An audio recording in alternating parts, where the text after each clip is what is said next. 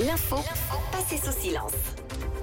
C'est le moment de baisser d'un ton à 8h43, bien sûr. Tom nous déniche une info dont on n'a pas forcément assez parlé. Selon lui, c'est la fameuse info passée sous silence. Ouais, je vous parle ce matin d'une euh, innovation qui concerne en priorité les personnes aveugles et malvoyantes, personnes qui sont aujourd'hui assistées d'une canne ou d'un chien lorsqu'elles marchent dans la rue.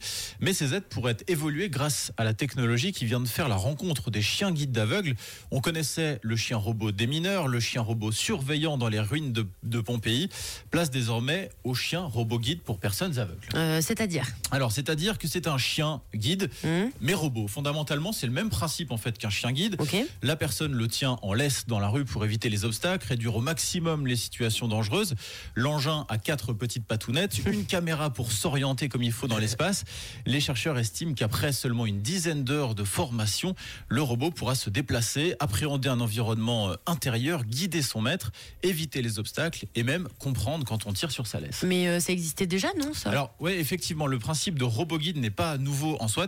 Ce qui est nouveau sur ce prototype, c'est que ce chien guide peut interpréter les signaux envoyés par les mouvements de sa laisse. Donc, il y a une vraie interaction avec la personne.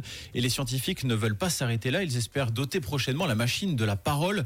Le robot pourra, par exemple, prévenir son maître d'un changement d'environnement ou de dénivellation soudaine, par exemple. Bah dis donc, bon j'imagine que c'est pas donné quand même cet engin. Non, alors vraiment pas donné. Pour le coup, rien que le coût de la formation de l'appareil avoisine les 50 000 dollars par année. Ah oui. C'est pourquoi, dans un premier temps, le but, c'est pas tant que chaque personne aveugle en ait un chez elle, mais plutôt que ce soit un outil communautaire qui profite aux personnes aveugles, par exemple, dans des endroits précis, typiquement euh, dans les aéroports ou dans les supermarchés.